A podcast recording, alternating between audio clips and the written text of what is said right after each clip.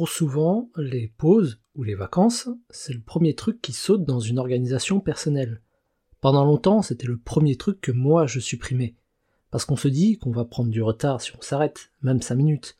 On a peur de prendre le risque de se retrouver débordé si on ne prend pas un peu d'avance. Il y a aussi une forme de culpabilité derrière tout ça. La culpabilité de ne pas en faire assez, de ne pas travailler suffisamment. Ou la peur également de tout perdre du jour au lendemain. Bref, il y a souvent une peur qui justifie l'idée de cravacher jusqu'à pas d'heure. Ce qui me fait dire que réussir à prendre des pauses, ou même des vacances, encore une fois, sans culpabiliser, c'est aussi une, autre forme d'expression de la confiance en soi et en ses compétences.